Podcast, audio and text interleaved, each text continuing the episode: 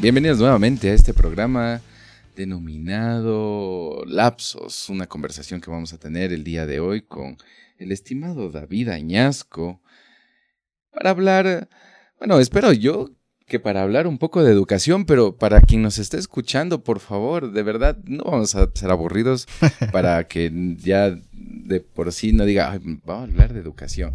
Sí, sí, vamos a hablar de educación, pero es que todos los días nos educamos. De alguna manera, yo creo que todos los días aprendemos algo nuevo o intentamos aprender y muchas de las veces tenemos dudas que a diario, bueno, tratamos de resolverlas y a veces ya no. A veces decimos, bueno, ¿para qué me voy a tener que estar enredando en cosas que quizás las damos por hecho? Y es más, más interesante o más fácil ser feliz. Hay una frase que a mí me encanta, que es que pareciera que entre uno más sabe, menos feliz es. No sé, yo, yo a veces siento que antes me reía de las cosas más más torpes que quizás ahora las veo como torpes. O bueno, vamos a un caso más práctico. Cuando uno tiene 10 años, hace unos chistes que luego ya cuando tiene 15 y mira, quizás no han pasado ni mucho tiempo, ya le resulta un poco vergonzoso. Vamos a hablar un poco de la educación con David. Así que, bueno, muchas gracias por acompañarnos el día de hoy, David. Eh, gracias, Dani, por, por invitarme. Eh, es para mí un gusto estar en, en esta iniciativa tuya. Eh, antes que nada decirte que independientemente de estar en, la formalidad de estos micrófonos y de este programa, siempre es bueno conversar contigo, siempre es agradable y decir que una buena etapa de, de, mi vida la pasé junto a ti. por favor, David.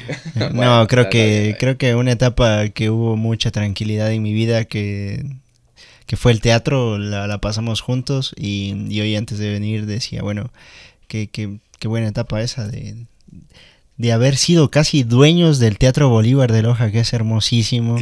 o sea, éramos amos y señores y señoras de ese teatro y hacíamos locuras. Cinco horas al día, cuatro horas. Eh, entonces, y ese espacio a mí recuerdo que me daba muchísima tranquilidad. Y, y, las cosas que veníamos conversando de camino a la casa, caminando, eh, no, son, son en verdad buenos recuerdos y por eso te digo que es es bonito estar conversando contigo más allá de la formalidad del micrófono. Bueno, sí, esa etapa para quien nos conozca y para quien no y le interese un poquito de estas tonterías que a veces uno vive, este, es una etapa donde nosotros hacíamos teatro como eh, el grupo de, la Universidad Nacional de Loja, eh, dentro de lo que es el grupo Antifaz. Y claro, ahí era bueno, creo que aprendimos. Eh, eh, fue, fue para mí la etapa de aprendizaje más interesante que tuve.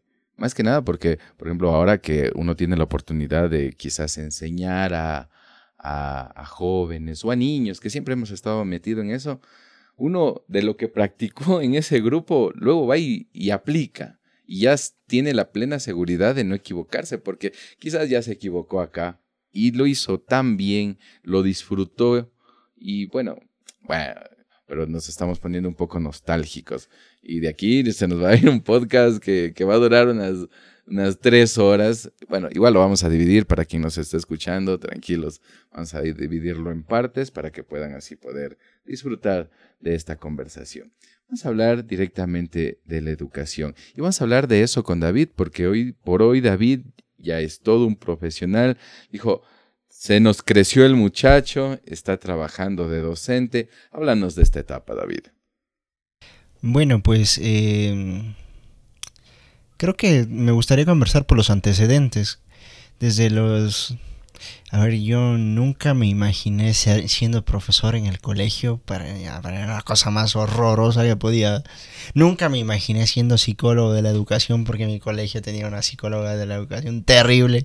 Entonces, no, era una, eran cosas a las que yo le, le huía, en verdad. Eh, siempre quise ser futbolista con todo mi corazón. O sea, eh, y después, bueno, me di cuenta que en realidad lo del futbolista lo sueñan todos y me tocó ir a la universidad y caí por azares de la vida en psicología de la educación, en psicología educativa, pero desde el primer mes creo que estuve en la universidad supe que quería ser profesor universitario. y había el boom de las becas.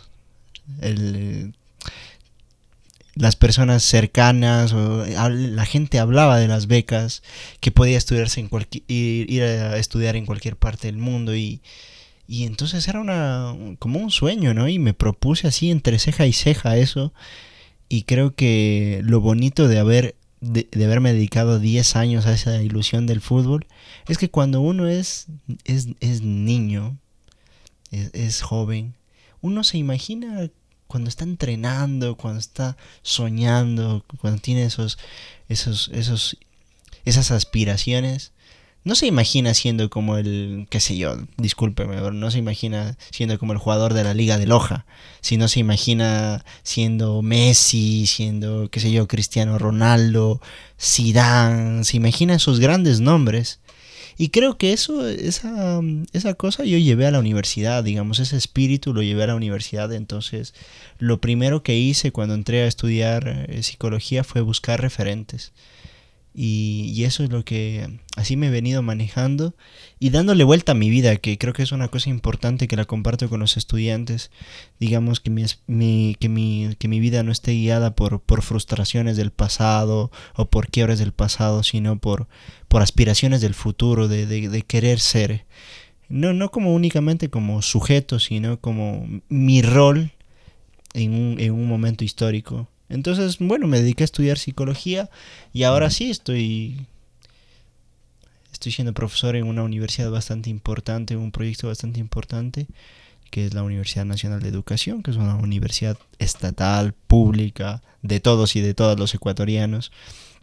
Y, a veces voy con dolor de panza, me duele la cabeza, eh, no sé, estoy como con sueño, pero mientras doy clases se me pasa. Y o sea, mientras comparto, mejor dicho, con los estudiantes y, me encanta, y me encanta eso. Y, bueno, ahora estoy con la responsabilidad de dar asignaturas de investigación, entonces, bueno, reconociéndome como trabajador en esa línea también, que es una, una cosa en la que hay que, digamos, también eh, hacer que la sociedad reconozca que un investigador es un trabajador ¿sí? y que, y que la labor que hace un investigador es tan importante como, como la labor que puede hacer un médico, por ejemplo. Y, y creo, creo que, no sé, me, me, me motiva y me conmueve mucho hablar de, de esta labor de ser docente y, y, yo me siento como pez en el agua en la universidad. Siento que es mi mundo, estoy feliz, siento que las cosas que he hecho aparte de, de, de, de, mi trayectoria académica me han servido muchísimo como el teatro, como el mimo, como las conversaciones que hemos tenido en el arte, haber vivido con Paul y con Daniel en Argentina, o sea, son cosas que han nutrido muchísimo mi, mi vida. Buenísimo. Claro, mira, yo también ahora que, que, que me la pones a pensar un poco, tampoco pensaba en ser docente. No sé si, si algún joven piense luego en su futuro en ser docente, porque, porque claro, uno cuando está en el colegio, siempre tiene como esta idea de que su docente quizás, no sé, uno no le tenga tanto respeto, ¿no? Eh, pero bueno, así como hay muchos docentes a los que quizás uno de joven no les tiene respeto, sí llega uno a tener unos cuantos de los que no se olvida muy, muy bonito, porque yo en el colegio, a pesar de que yo también, quizás como tú dije, yo nunca he de ser docente, así como decía tampoco nunca he de ser policía, cosa que también pasé por ahí por, por la policía municipal, bueno, probando, probando de todo, digo, este, pero, pero siempre tiene en la mente ciertos profesores, ciertos docentes, que, a uno le calan con lo que les enseña. Y a veces los docentes, sin darse cuenta, te enseñan porque dejan un momento quizás la pedagogía tradicional, dejan su, su cuestión de planificación y te cuentan algo de ellos. Yo admiro muchísimo a los docentes hoy por hoy que más allá de ser docentes, son creadores o hacen algo, como tú bien lo decías, como la investigación a más de dar clases. Digo, a mí, ahora que doy clases de literatura, me llega una especie de compromiso, o sea, no sé, es una cuestión de, de, de, vivir lo que enseño, ¿no? si yo le enseño a un joven a, escribir bien, pues me, me, da como un cierto cargo de conciencia el que yo no sepa escribir bien. Y si a alguien le digo, mira, hoy nos vamos a poner a escribir una canción. Y claro, no falta el, el, estudiante que dice, a ver, profe, escribe usted también. Ah, pero por supuesto, si quieres yo te saco mis dos o tres canciones por ahí. Digo, que seguramente son infantiles, pero bueno, ya tiene uno que, que, que hacer. Igual, creo que los mejores docentes que yo he tenido son los que todavía están activos, haciendo cosas, ¿no? Yo la última vez que tuve un docente que nos enseñaba ciertas cuestiones de, los guiones, de cómo escribir los diálogos, el tipo todavía está montando sus obras. Y entonces él no solo nos hablaba, nos hablaba de, la teoría que está en los libros, sino de, de su experiencia. Dice, mira, yo seguí esta estética, esta forma, este proceso, pero la verdad es que a mí me resultó esto porque yo cuando monté esta obra hice tal cosa. Y claro, y uno le llena porque dice, bueno, es como que estoy aprendiendo directamente de la experiencia de mi docente, de mi profesor. Y bueno, este, iba a hablar algo sobre fútbol, pero prefiero no hacerlo porque, dicho sea de paso para todos los que nos están escuchando, yo de fútbol no sé nada, pero nada es nada con ganas. O sea, si a mí me mencionan el nombre de un deportista, de un futbolista, y me están mintiendo, yo me la creo. bueno, bueno, pero, pero, claro, yo lo que quería hablar hoy día también, este, fuera de que ya te estamos conociendo, que vamos a, volver igual a retomar ciertas, ciertos temas, es, ¿cómo es esto de la, de la psicología en los estudiantes. Del colegio, en el colegio. Del, del, que ahora se llama el DESE, o sea. Sí, que, que, que, que, funciona en los colegios como, como una fiscalía, como un departamento de, digamos, de sancionatoria. Te voy, te voy a mandar al DESE, dice la gente. Entonces.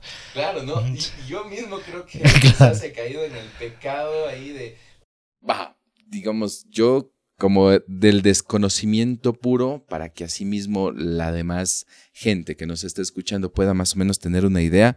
¿Qué es esto? ¿Cómo, cómo se maneja hoy en día la psicología a partir de este departamento que nos mencionas?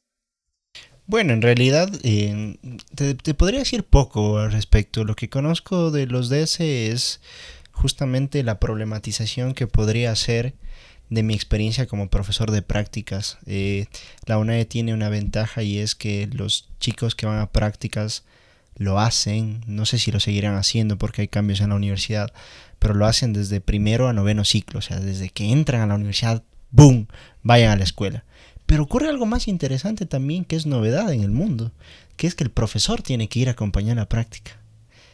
Entonces, entonces eh, por ahí va más o menos lo que tú decías, que el profe sepa digamos, hacer o ponerse en, esos zapatos del, del, practicante en un sistema educativo como el ecuatoriano que es súper complejo, súper que uno reconoce la cantidad de dramas, la cantidad de adversidades, la cantidad de, digamos, de contradicciones que hay en, que hay en las escuelas de este país. Entonces, puedo conocer más o menos por ahí el DES. Entonces, de mi experiencia en siete u ocho escuelas que pude acompañar la práctica, ha sido eso, ¿no? El DS como como ese, eh, como, como ese espacio, digamos, que, funciona como comisaría, digamos. Entonces te, voy a mandar al DS o eso. Y yo creo que la formación en el Ecuador en psicología es, es, muy problemática porque sigue anclada una idea muy vieja de la psicología, que es una idea bastante subjetivista, por decirlo de alguna manera, o sea, bastante individualista. Y mm, o sea, como que el problema es de la persona. O sea, eh, un niño está jodiendo en la escuela y, y, entonces, ¿qué piensa la profesora? Ah, este niño capaz, sus papás se están divorciando, sus papás le tratan mal, entonces como que va hacia allá. Esa es la primera, digamos, la primera hipótesis que formula una, una maestra, un maestro sobre, sobre, o sea, es como una cosa muy individual, ¿no? Pero yo creo que el momento actual en que nos encontramos en la psicología, que ha sido un esfuerzo que ha intentado hacer la psicología, que es una, digamos, una ciencia, una disciplina muy reciente, es intentar salir, trascender, mejor dicho, el individuo. ¿Y eso qué implica? O sea, es un giro epistemológico muy fuerte porque es colocar al individuo en una red, o sea, en la intersubjetividad de las relaciones. ¿Ok? Entonces, cuando uno hace el paso del sujeto con problemas o con adversidades, digamos, y, y lo pone en una red de relaciones, de convivencia, que comienza a entender las cosas de otra manera. Em, y eso me parece que es lo bonito de, de la película de Joker, porque, digamos, no es una película de la salud mental convencional, si no es una película, a mí me parece, había escrito un texto sobre, sobre eso, es un texto sobre la salud mental, pero en un contexto de capitalismo, de injusticia, de opresión, que es el que a mí en realidad me parece interesante. Entonces, yo podría decir que la psicología en el Ecuador, como te decía, está, sigue muy anclada en el sujeto, sigue como echándole la culpa al sujeto, a sus dramas pasados y todo eso, cuando en realidad esto que te decía antes, que es una posición, digamos, personal de, vida, o sea, la psicología estuvo muy focalizada en el pasado de las personas. Cuando alguien, qué sé yo, tenía algún indicio de algún problema, había que rebuscar en su infancia qué trauma había pasado. Y, pero el giro es en, en esto que, que, se lo conoce también como el giro narrativo, es, bien, vamos a ver cómo la persona ordena su pasado. Y ahí por eso también la psicología en este país tiene poquísima formación epistemológica y poquísima formación filosófica. O sea, eh, quiero decir con esto, quizás me estoy alargando un poco y quizás se aburran, pero digamos, es muy importante reconocer que, que era John Paul Sartre el que decía, eh, no soy, no soy lo que hicieron de mí, sino soy lo, que lo que entiendo que hicieron de mí. O sea, digamos, es un giro, es como tú elaboras ese pasado. Y hoy en día sabemos, gracias a la neurociencia, que cada vez que recuperas un, un recuerdo, lo vuelves a hacer. O sea, es como que se traza un nuevo, una nueva, una nueva, digamos, experiencia. Entonces, eh, creo que el acompañamiento que debe hacer la psicología es justamente a eso, a intentar reformular esa narrativa del pasado, que también puede ser una narrativa social. Por ejemplo, los movimientos indígenas cada vez están haciendo una narrativa diferente, más digna de su pasado, y entonces pueden proyectar su futuro de mejor manera. Entonces no, ya no dicen hemos sido siempre los oprimidos y tenemos que mantenernos en la ignorancia y no disputar el poder. Ahora dicen no, queremos estar también en los puestos de poder. Y creo que como, como individuo uno también lo hace. Y esto, eh, yo, bueno, creo que una de las grandes oportunidades que he tenido en mi vida ha sido estar cerca de mucha, de bastantes personas importantes, digamos. Entonces, de grupos de investigación importantes. Entonces, en la Universidad Autónoma de Barcelona em, tuve, tuve clases con, con el profesor José Luis Laluesa, que es un investigador de las comunidades gitanas en Cataluña. Entonces, eh, cuando ellos investigaban las narraciones que hacían los niños gitanos sobre su pasado o sobre lo que querían ser en el futuro, las formulaban igual. Entonces, cuando se les preguntaba, ¿y por qué, las, por qué se imaginan su futuro así caótico, lleno de problemas, lleno de... Entonces, que ellos, eh, la explicación que daban es, es que mis padres también lo pasaron lo mismo, ¿sí? Vivieron, vivieron las mismas cosas. Entonces, yo, yo creo que que el tema ahí es, digamos, precisamente este giro. Em, el otro día sucedió una cosa que, que, a un sujeto X, digamos, le, respondían por su actitud de, de, mal comportamiento en la escuela y le atribuían que sus papás estaban divorciando.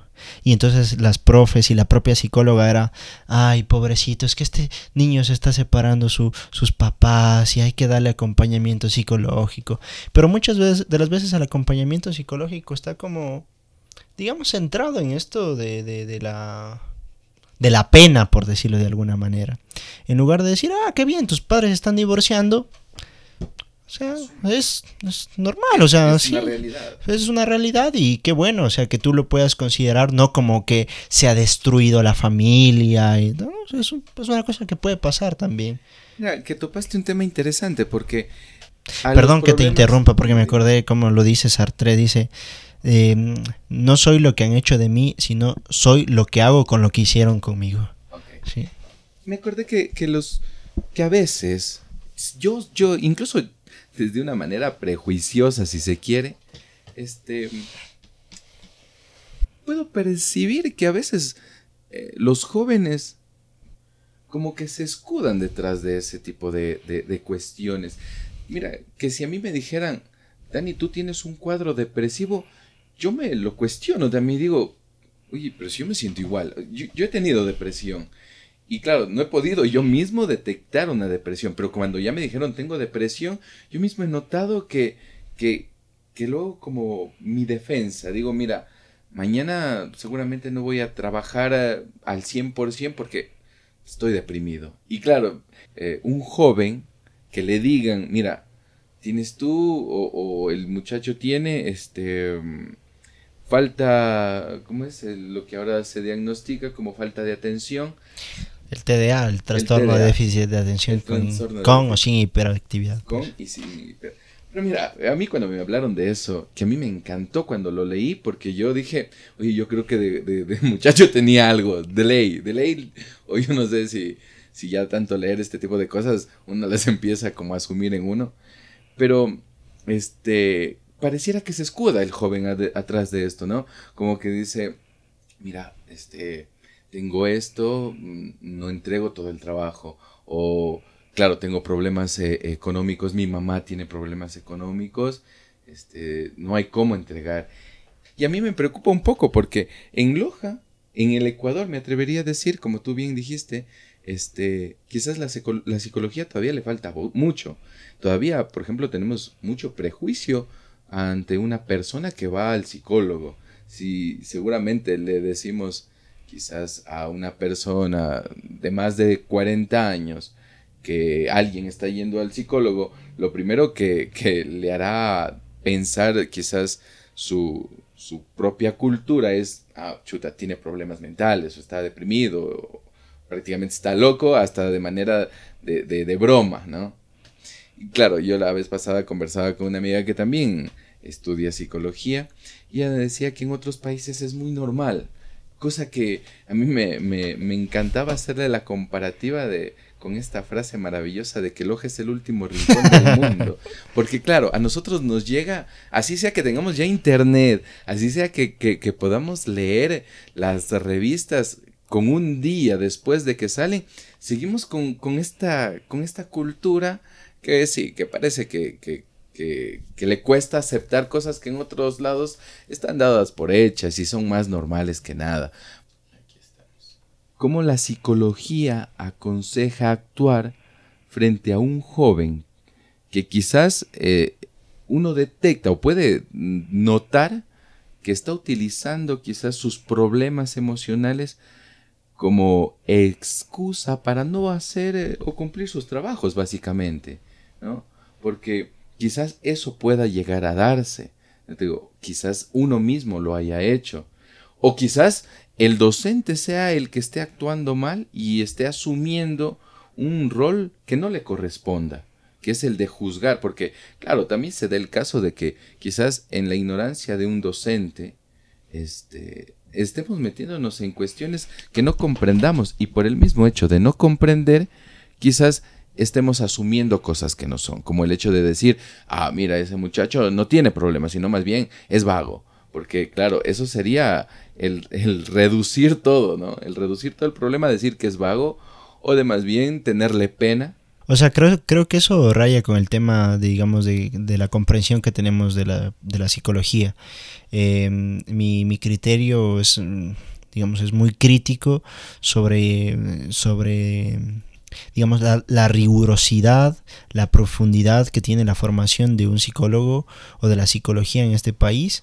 Em, pienso que la psicología sigue muy anclada a una visión muy subjetivista, o sea, muy centrada en el individuo, en el sujeto, y mientras que, mm, o sea, hay mucha experiencia, muchos esfuerzos por la psicología trascender el sujeto. O sea, no abandonarlo, sino trascenderlo. O sea, porque una cosa es la subjetividad, pero también otra cosa que es, digamos, si pudiéramos decir, entre comillas, la naturaleza humana es que es intersubjetiva.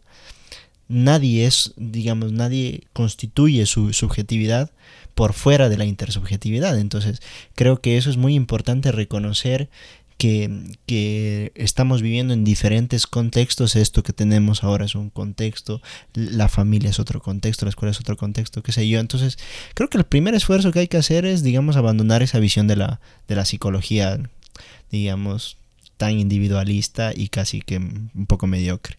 Lo otro es que mm, eh, al salir de esa visión, a la psicología le permite entrar en, en contacto con otros con otras ramas de las ciencias sociales, con, por ejemplo con la sociología, con la antropología. ¿Y qué te quiero decir con esto? Porque uno a veces dice, por ejemplo, yo he visto maestrías de psicología de la juventud o, psicología, digamos, maestrías de la adolescencia y no sé qué. El, tema de eso, o, o, por ejemplo, carrera de educación inicial, de educación infantil, el problema de eso, que es legítimo y está muy bien y ah, pueden haber intereses, el problema de eso es que el mismo joven de Ecuador, de Loja, no es el mismo joven que el de Nueva York o el de San Petersburgo. Entonces las subjetividades se constituyen de manera distinta de acuerdo a los, a los contextos. Entonces pensar que el joven es de por sí el mismo que atraviesa las mismas etapas, es, caer en un error, como creer que el niño atraviesa las mismas etapas por independientemente de la cultura en la que esté, pues, pues es un error. Y yo creo que, que ahí entonces uno las dos cosas, por un lado, digamos, no entender el contexto en el que estamos, en el que tú como profesor o psicólogo problematizas una situación de un estudiante que te dice, oiga, no puedo entregarle porque, qué sé yo, eh, mis papás están divorciando. Y y, en esa situación, ¿qué haces? O sea, digamos, tienes una concepción tú del alumno y de sus problemas. Y si tú dices, tú le dices, ¿sabes qué? O sea, eh, no me importa, tienes que entregar igual. Rompes un lazo que es súper importante, que es el lazo afectivo con el estudiante de la empatía. Pero si en cambio le dices, no te preocupes, no lo entregas, eh, tú tienes una responsabilidad que es sobre el aprendizaje del estudiante. Entonces yo creo que la psicología y todo tiene que ponerse en una escuela, en un colegio, al servicio del aprendizaje. Y si hay algo que está haciendo ruido en, en la gestión, en la producción de aprendizajes, hay que ver cómo se rompe. O sea, es una barrera de aprendizaje eso. Sea, un, problema en la familia, que sé yo, un problema de interés, un problema de lo que fuere. Es un, es un, es un tema que está haciendo ruido en el aprendizaje y que hay que ver cómo se lo, cómo se lo supera. Que a menudo, creo que es la parte en la que podemos conversar más, que a menudo tiene que ver con cómo estamos enseñando o qué entendemos por enseñar.